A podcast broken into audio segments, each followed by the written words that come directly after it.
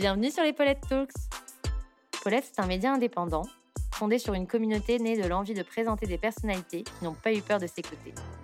Pour cette nouvelle saison des Paulette Podcasts, on a eu envie avec Hop School, un organisme qui propose des formations au métier du numérique accessibles à toutes et à tous, d'inspirer les femmes et les personnes assimilées comme telles, de leur montrer que les métiers de la tech et du numérique sont à leur portée. Main dans la main avec Orange, une entreprise engagée pour l'égalité numérique, nous vous présentons des parcours qui nous ont touchés. Les stories de ces personnalités peuvent résonner en chacun et chacune d'entre nous, et j'espère nous inviter à nous écouter un peu plus.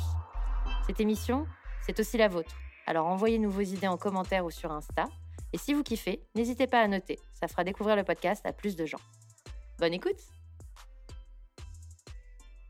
moi, c'est Raoula Elagoni, j'ai 36 ans et je suis manager d'une équipe de recherche en intelligence artificielle au sein d'Orange. Depuis toute petite, j'ai grandi au sein d'une famille en Tunisie. On était une famille de matheux, très scientifiques. J'avais euh, euh, mes oncles qui sont des profs de en mathématiques et qui m'ont toujours inspiré. Et euh, par exemple, juste pour l'anecdote, j'ai appris en fait depuis l'âge de 5 ans la table de multiplication avec mes oncles.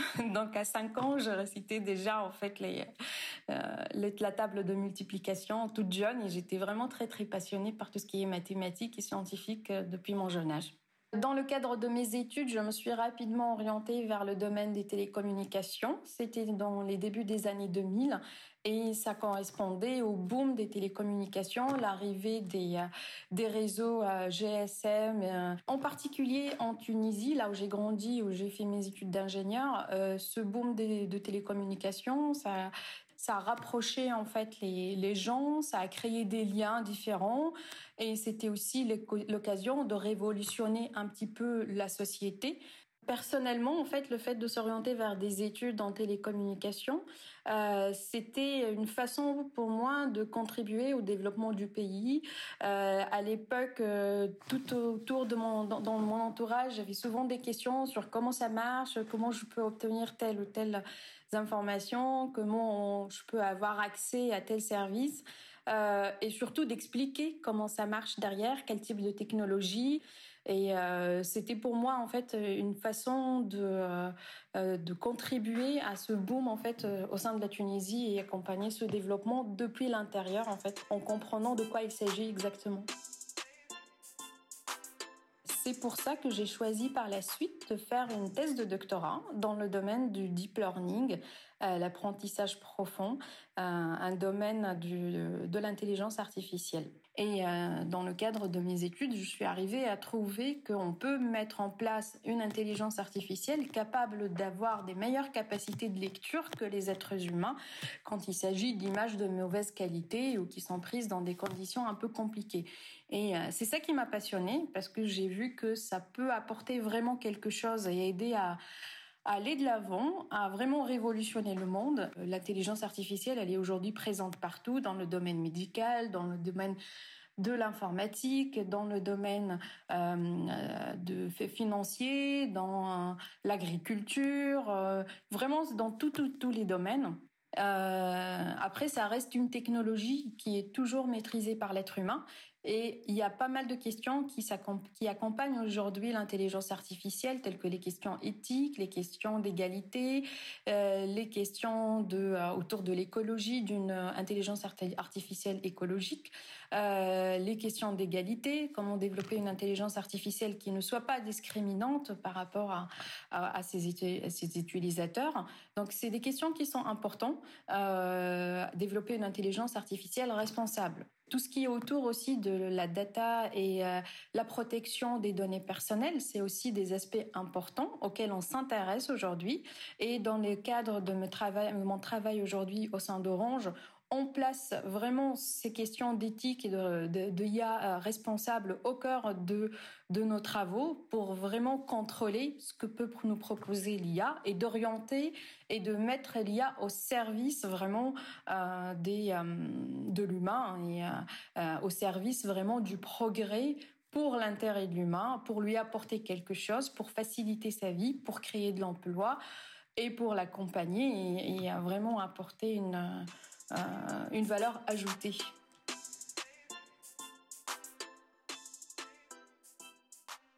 J'ai eu de la chance dans le cadre de mes expériences professionnelles, que ce soit euh, en dehors d'Orange chez MyScript, euh, une euh, start-up, donc une PME plutôt, aujourd'hui française, leader dans le domaine de l'écriture manuscrite, ou même au sein d'Orange, j'ai eu l'occasion d'être vraiment encadrée dans un, d'évoluer dans un environnement bienveillant qui a su mettre en fait en évidence et reconnaître ma compétence et qui m'a proposé à un certain moment dans les deux environnements, on m'a proposé de prendre des, un poste à responsabilité et euh, de d'évoluer vers un poste de manager euh, d'une équipe de euh, chercheurs. Et aujourd'hui, ça se passe très très bien.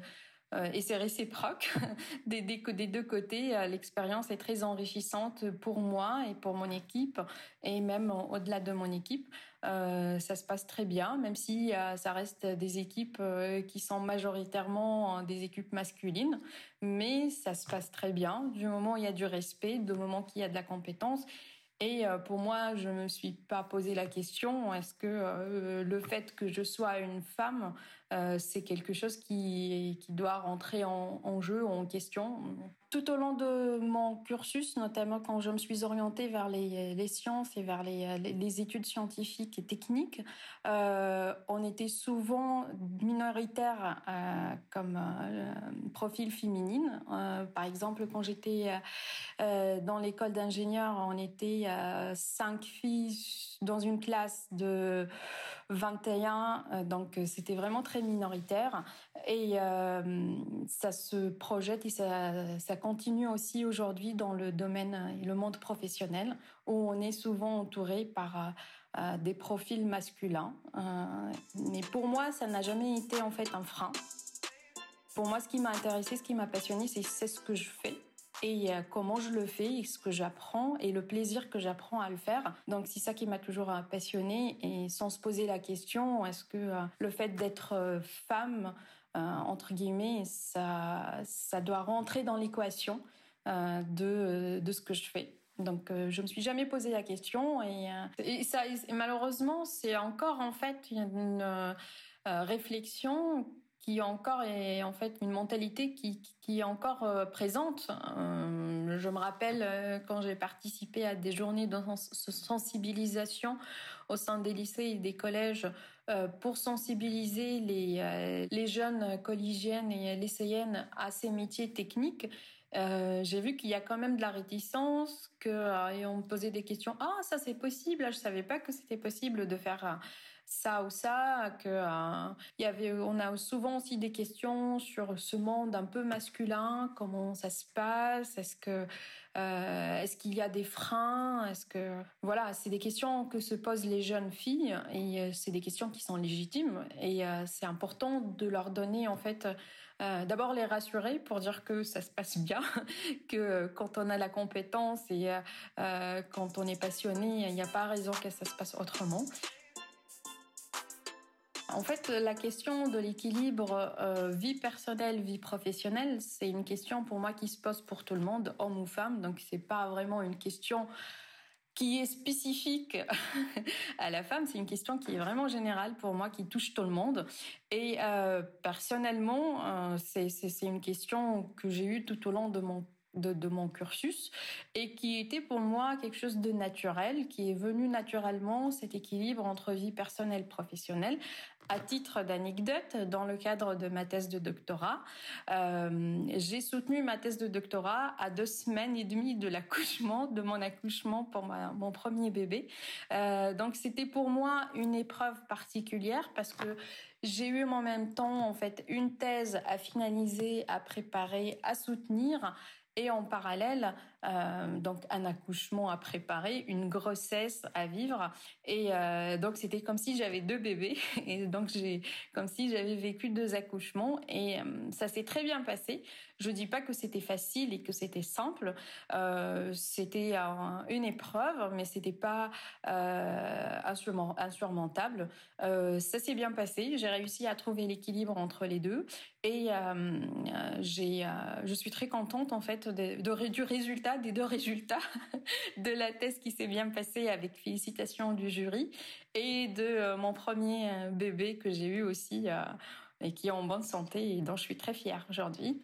Donc c'est malheureusement c'est, les choses évoluent, tant mieux. Hein. Il, y a, il, y a, déjà des de, du progrès qui a été réalisé dans pas mal de domaines, mais il y a encore des choses à faire hein, pour, pour aider justement à, effacer et en tout cas atténuer ces idées reçues.